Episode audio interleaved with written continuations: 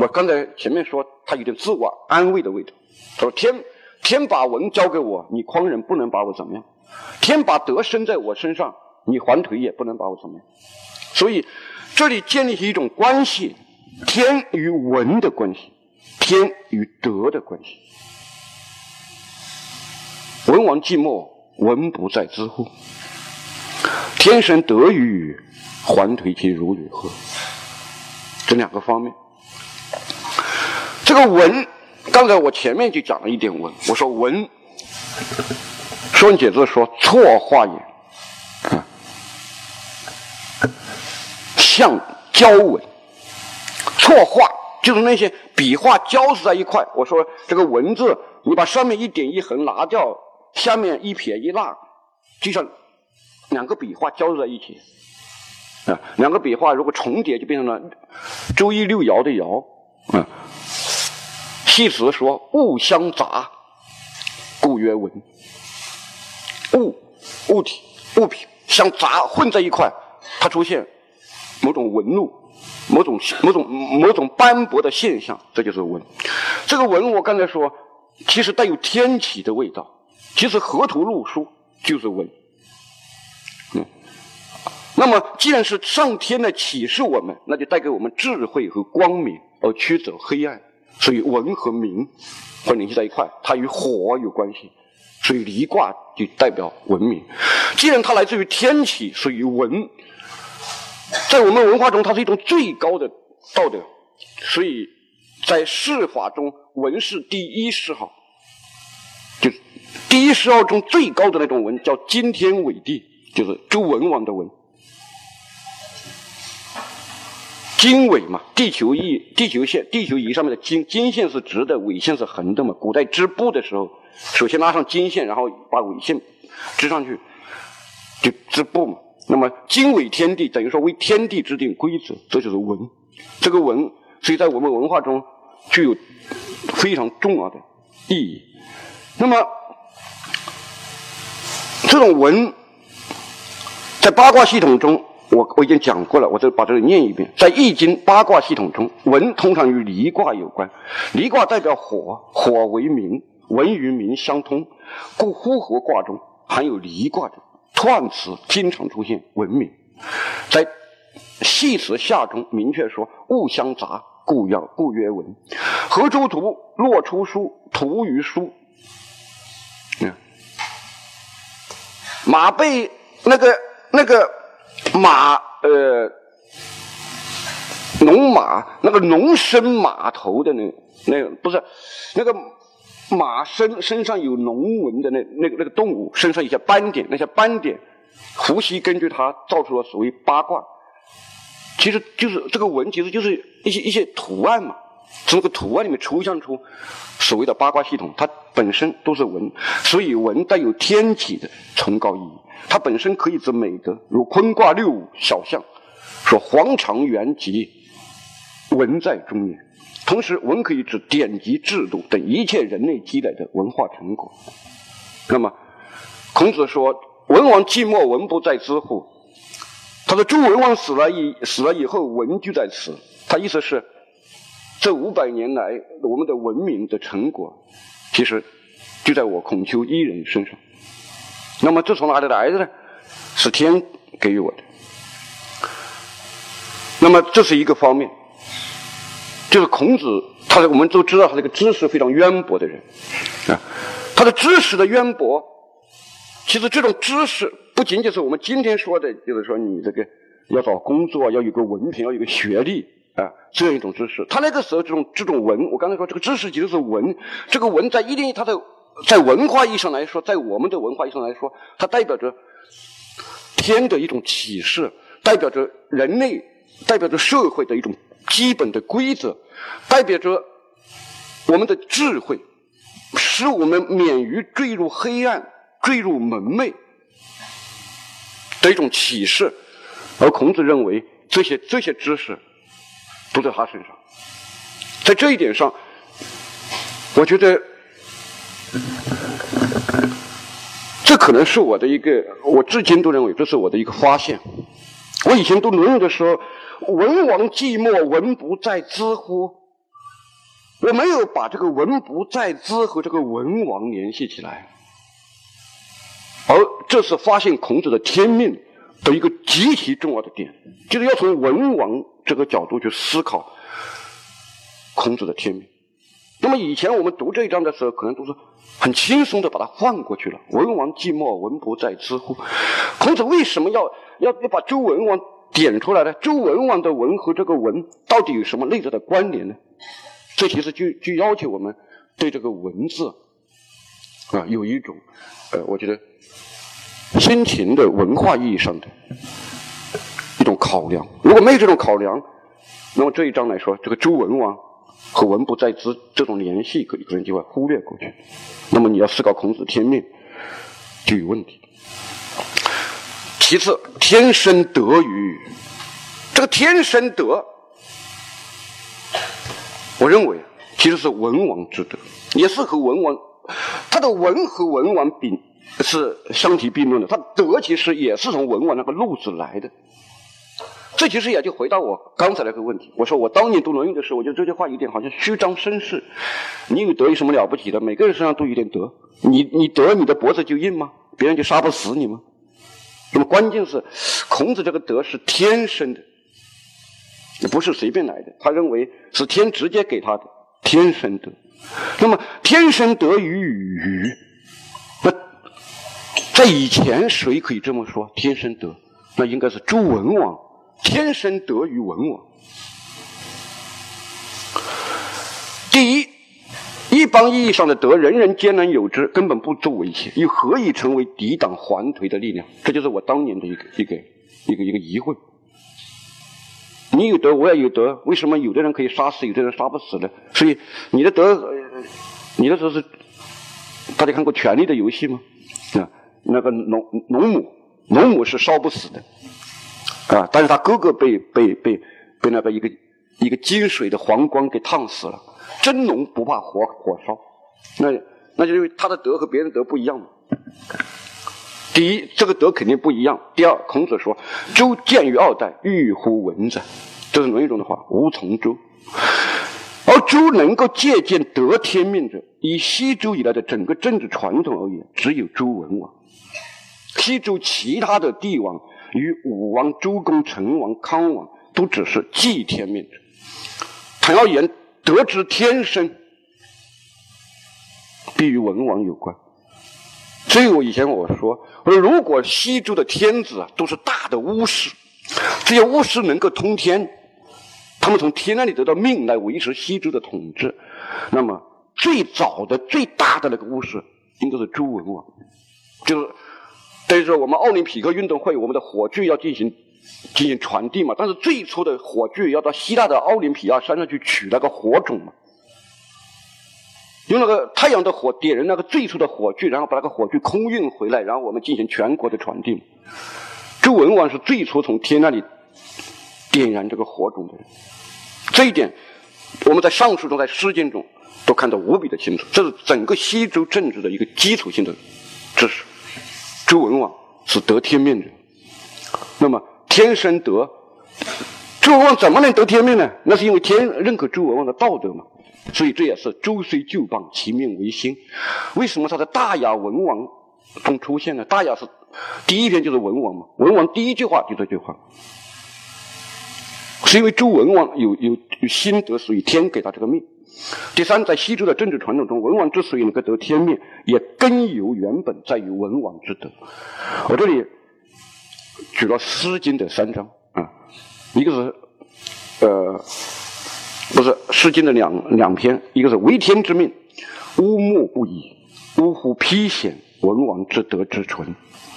还有，呃，为此文王小心翼翼，昭示上帝，欲怀多福，绝德不回，以受方国。呃，上天之载，无声无秀，宜行文王，万邦作乎？这是这三三章是出自《诗经》的。那么《尚书》里面说：“天不可信。”我道为灵王德也，啊，周文王又称灵王，所以对文王的德的歌颂，其实就是要解释西周的政治传统的正当性。就是西周，你有什么资格推翻商呢？你这个政治合法性在哪里呢？那么就对周文王的歌颂，其实就是对西周的政治统治你的合法性的歌颂。而这一点其实也就确定了中国此后三千年的政治哲学，就是你这个朝廷，你得天下，你治理老百姓，你怎么能说你是正当的呢？那归根到底是从德性上去考虑。所以天命迷常为德是物。所以对文王的，他之所以得天命，根本在于文王之德，这个没有问题。第四，孔子自己在称赞文王的时候，归之以德。这一章可能很少有人注意，比如说《太伯篇》里面，啊，《太伯篇》里面。啊，这个舜有五舜有成五人而天下治。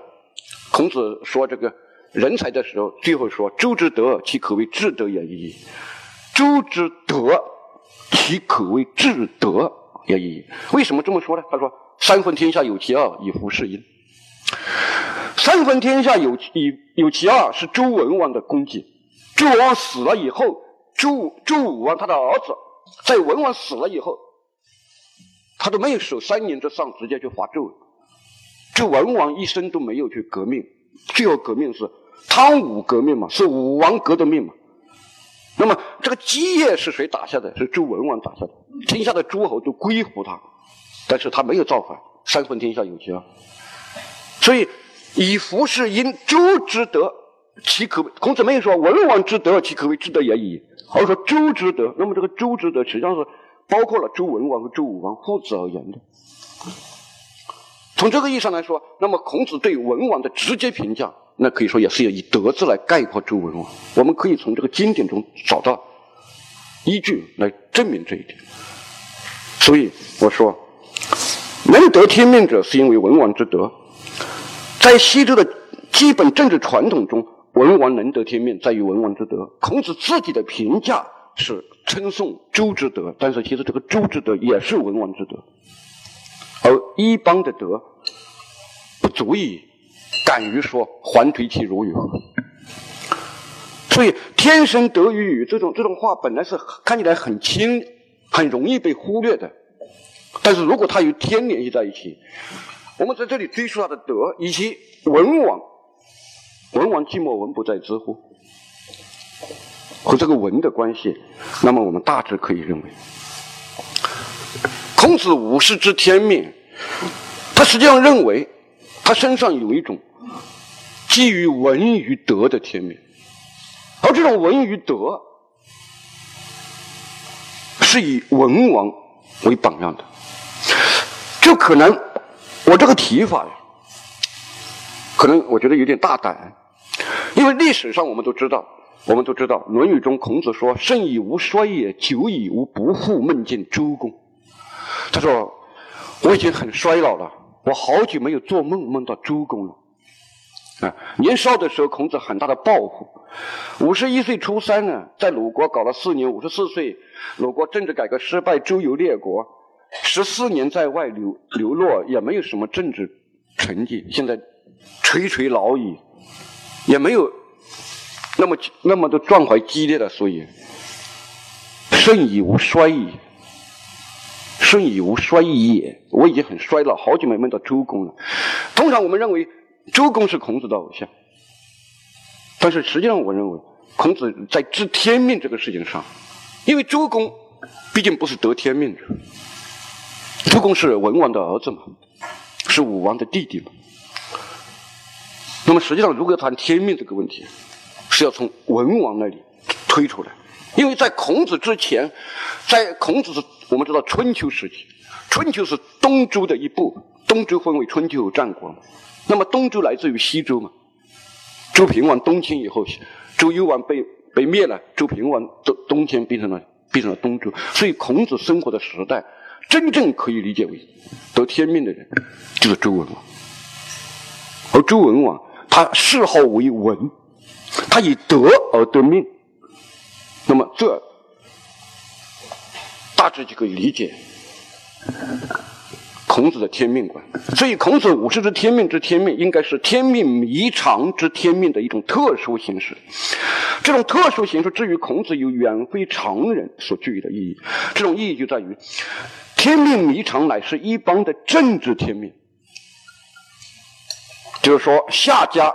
得了天命又丢了，商家得了天命又丢了，周家得了天命会不会丢呢？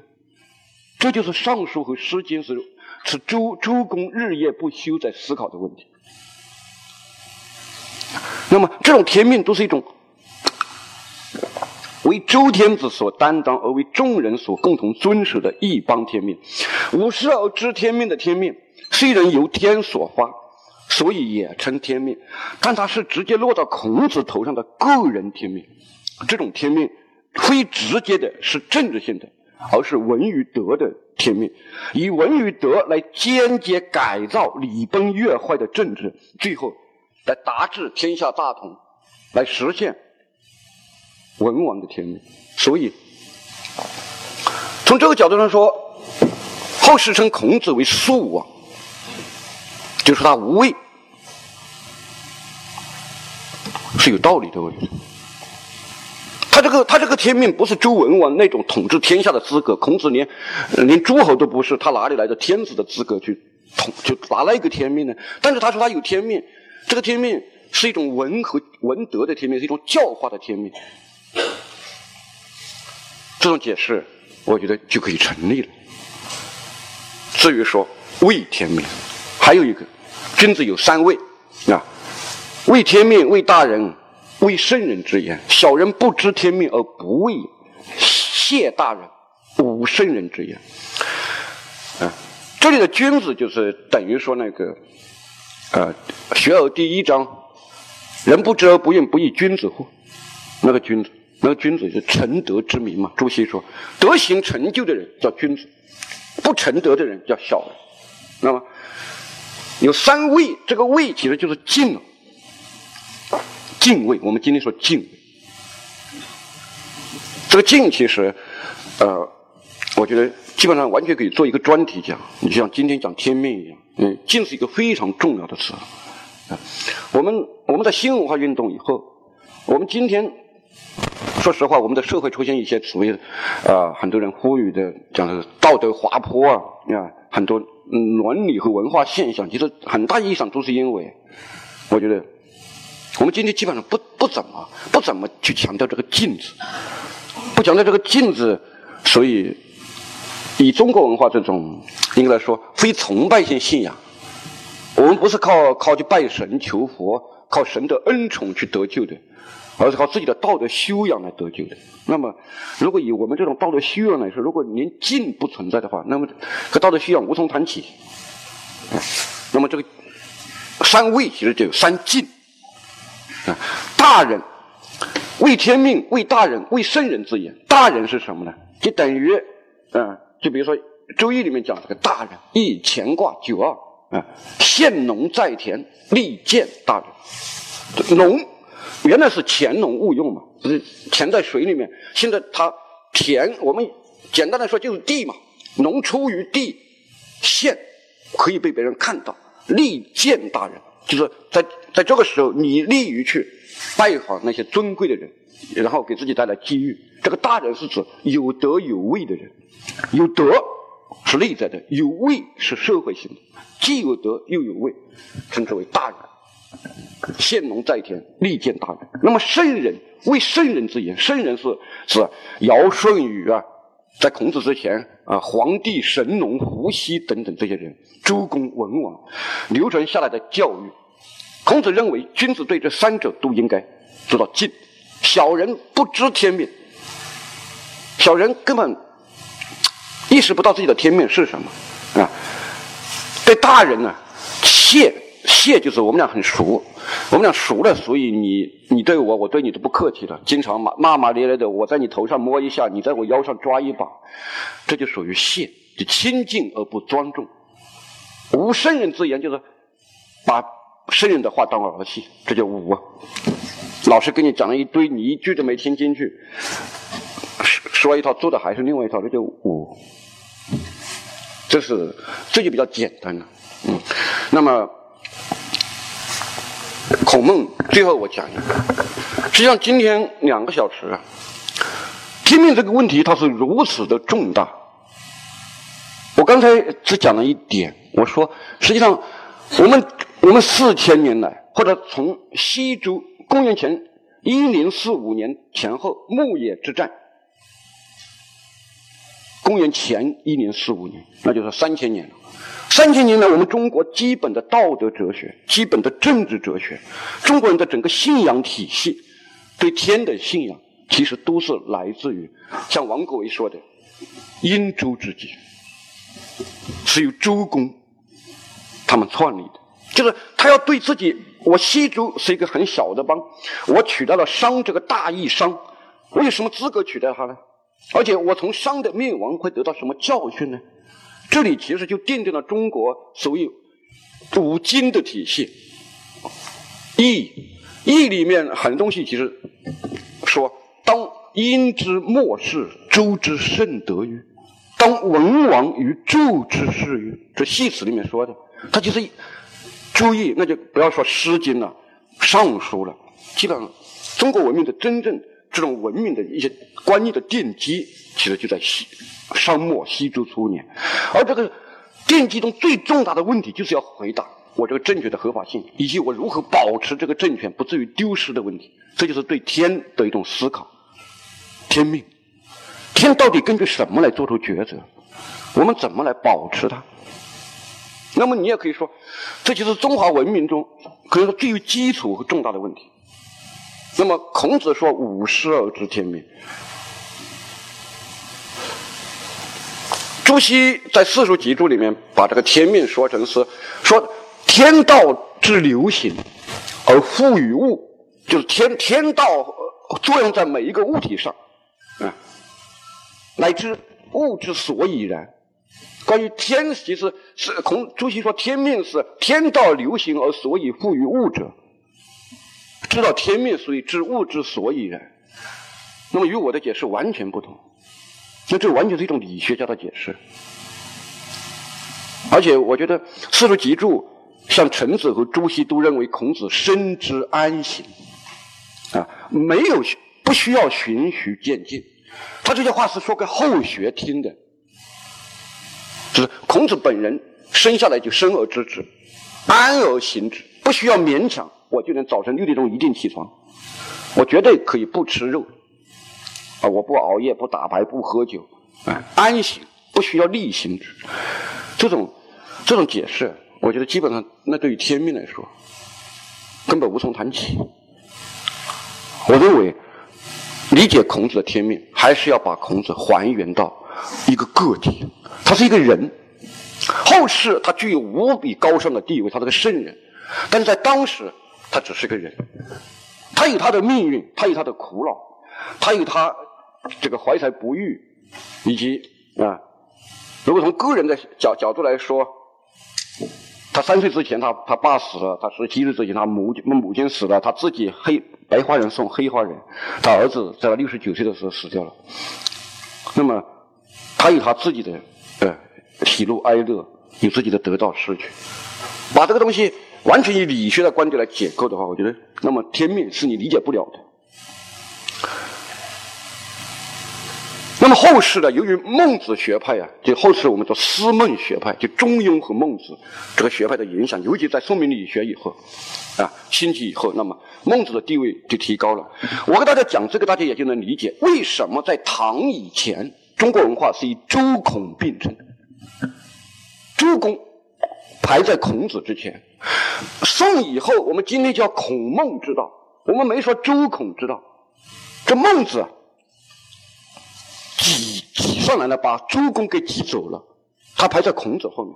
唐以前说周孔之道，非汤武而薄周孔嘛，没说薄孔孟。宋以后就孔孟，那么，那你实际上在这个意义上来说，思孟学派，他们的一个重要的一个点，我们知道关于性本善，关于孟子的。四端说，仁义礼智，啊，那么这里的根源就是根本又在于对天命，他把天命和性联系起来。我我我这里说一下孔孟的天命观的不同，孔子的天命是外在的，与性与心并无根本关系。孔子《论语》中。只有两个信字嘛。孔子只说了一一个，说信相近也，习相远也。子贡说了一个，说夫子之文章可得而闻也，夫子之言信于天道不可得而闻也。那说明孔子不喜欢说信和天道，他不喜欢说，而且被子贡所觉察到了，觉得老师不喜欢说。那老师不喜欢说的东西多了，为什么子贡会会觉会会会特别记下这个信于天道呢？那是不是说明信于天道在当时是一个流行的话题，大家都在说，而老师偏偏不说，所以子贡才才觉察到这里这个问题呢？两个信字，孔子不说信也不说心，他这个天命与这个信与心没有根本区，没有根本联系，而是一种天命，好像是一种使命，是一种资格。在孟子那里，当他说“心之光则思，思则得之，不思则不得也，此天之所与我者”，强调心的反思来自于天。反思什么呢？反思我们心中内在的仁义礼智。啊，人的心有四端：恻隐之心、仁之端也；羞恶之心、义之端也；辞让之心、礼之端也；是非之心、智之端也。我的心是用来干嘛的？心是用来思考的。我们今天知道，心是个是个是个循环器官，它思考的在大脑，但是那个时候的人们认识不到，他认为心是广这个，既广感情也管理性，所以孟子说：“心之光则思。”这个思维的能力来自于天，思维的对象是什么？心每天琢磨什么事？琢磨自己心里面的仁义礼智。当你穷尽了自己的心，尽其心者，你就知道了自己的性。所以，性本善等于心本善。你穷尽了我的心，发现我的心里面原来就有仁义礼智，所以我就知道我的本性不过是仁义礼智。那么，知其性，我这个仁义礼智从哪里来的呢？知其性，则知天矣。所以，孟子有尽心上，尽心下，穷尽自己的内心，就知道自己的本性。知道自己的本性从何而来？那就从天而来。我的本性不过是仁义礼智，天道也不过是仁义礼智。这样的话，心信天，在某种意义上形成了一致性。所以《中庸》开篇就说：“天命之为性。”我们人的本性是天决定的，天命之为性。啊，事实上就把天命与性统一，把天或天命内在化了。这是孔子与孟子思想中重大的不同。这么说吧，佛教。好像藏传佛教有一种仪式叫灌顶，那些活佛啊逮住你，觉得你这个小伙子、小姑娘比较可爱，过来过来，然后他摸一下你的脑袋啊，好像他给你加持了某种力量，从你的头顶灌到你身体处，就叫灌顶。我有个学生以前神神叨叨的啊，看到一个活佛，他很兴奋，还被灌顶了，还还专门给我发个微信，我不置可否。新儒家像。前像刚才我说，学无观先生在《先秦人性论史》中，学无关先生在《先秦人性论史》中反复讲，自自自上灌注，天道的灌注。什么叫灌注？所谓灌注，就是天命之为性，就是所谓天命从头顶上进入身体，变成了人的性。但是在孔子那里，天是天，我是我，天并不灌注在我们身体里面，天只是给我们。给我一个文与德的命运。孟子呢，却把人心上的仁义礼智，要寻求一个一个至高无上的根源，所以他设计了这样一种所谓天命的灌注：尽其心，知其性，知其性则知天。这有什么好处呢？这好处就在于。好像这个道人的本性是善的这一点是确定不疑的，是来自于天的，如同天永远在我们头顶上，所以我们的仁义礼智就永远在我们心里。这个事情无从争辩。作为道德树立一个坚定的内在的根源，这是孟子学的好处。它有没有什么坏处呢？我认为它的坏处更大。它的坏处在于，当孔子说天在彼岸，天子赋予我。一个使命的时候，客观世界依然是我要去认识的，我要去把握的。我没有把自然界和天吞到我肚子里，但是在孟子那里，当天到了我肚子里的时候，所以学问之道无他，求其放心而已。学问之道没有什么东西，就是就是把自己走丢了的那个良心找回来。就在天天在心里琢磨仁义礼智，那我还要学数学干什么？我还学物理和化学干什么？自然界已经内化于我自己心中，这就变成所谓天人合一。天人合一这个东西，走到极致以后，其实是我认为是有害的。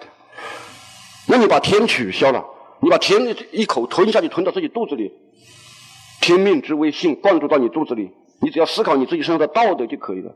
这个世界上道德可以解决一切问题吗？道德可以代替炸药吗？道德可以代替妇产科吗？道德可以代可以代替牛顿的力学规律吗？如果道德可以解决一切问题，那儒家就可以统领天下。但是我认为道德不足以解决一切问题，科学的归科学，政治的归政治，个人的道德修养归个人的道德修养。所以大家，那么你可以感觉到，这个天命观其实是你读懂中庸的基础，是你理解孔孟思想和历史上所谓宋明理学称之为新儒家的一个根源，也是中国政治和道德。的基石所在，所以这个问题极其的重要。最后一个问题，我讲了这么多，你相信天真的有命吗？啊，你相信有什么天命吗？如果天对真的对你有所命，你认为会是什么呀？我们从孔子讲到我们自己，你相信老天真的有个老天吗？或者，或者说你相信上帝吗？对西方人来说，我说这个天其实就是地嘛，天和地是一个同位的词。陈颐说：“以形体谓之天，以主宰谓之地。形体以形体而言为的天，以主宰而言为的地。比如说《诗经》里面，一百五一百五十篇、一百六十篇国风，十五国风里没有没有地，只有天。”小雅中有地有天，但是天比地多。大雅和颂中有很多地，大概和天平齐，有时候跟地还多一点。风里面没有地，小雅里面有天有地，天多于上帝，有时候称上帝，有时候称地。大雅和颂里面，天和地大概持平。那么以主宰而言，就叫做上帝，叫做地；以形体而言，叫做天。那么，我们真的相信天吗？我们何以能相信天？这是一个问题。就好像我有时这么些年来，我占卜周易的时候，啊，我是相信天的。但是平时啊，我更愿意把天放到一边。这天像一只猴子，如果我让它扒在我肩膀上，我是不是活得太累了？我们当每个人说神人在做，天在看。你真的敢于让天在看吗？你真的敢于在让天在看，那你是个君子。所以，你要相信天命，在一定程度上，你要动车自己才敢于相信这个天命。那么，然后天对你有什么命呢？是让你做一个工程师，是让你做一个物理学家，是让你做做一个园艺师，是让你做一个理发师。这个问题呢，其实我觉得对每个人来说可能是不一样的。这是一个是一个终极的问题，但是也是我们人生中可能头等重大的问题。所以，以前我问过我的一位老师，啊，是我的老师，也是嗯中大的一个教授。他当年，他现在满了六十了。他当年刚满五十的时候，我问他，我说。我说：“我说你也满了五十岁了。孔子说五十而知天命。你认为什么是五十而知天命？”他说：“五十而知天命就是人到了五十岁了，基本上这一生大局已定啊。这个老天爷要我要干什么，我基本上心里有数了。这叫五十知天命。因为因为这是我当年学《论语》的时候非常困难的一个问题。我觉得天命这个东西太难太难讲清楚了。我我自己零六年学的，我根本搞不清。我最终像今天这个讲座。”实际上是来自于我的二十万字的博士论文。我的博士论文中，我认为最精髓的部分，就是我今天讲的部分，就是对天命观的梳理。所以以前我根本搞不懂。那么我这位老师说五十岁了就知道天命了，那是不是每个人按这个说法，每个人活到五十岁都应该知道这一生大局已定了？嗯，其实孔子的知天命不是这个意思。这个天命其实还是在于天与自己之间的一种关系。这种关系，我们真的深入的去思考它吗？我们敢于去面对它吗？如果我们不敢去面对它的话，可能我们终究是没有办法去占有道德的。我们的道德很多时候是靠不住的。所以这是一个非常重大。我们真的相信天吗？我们敢于去面对天吗？我们去孔子的天命，他说天和他之间有一种联系，天给予他德，天给予他文。我们敢不敢于真的说让天跟自己建立一种联系，然后敢于去面对它？如果不不面对这个问题，那么可以说中国人的道德修养啊，在一定程度上，其实在很多时候缺少一个，既缺少一个形而上的终极根据，也缺少一个形而下的。一个 supervisor，一个监管者，一个监督者，嗯，好吧，谢谢大家，讲到这里。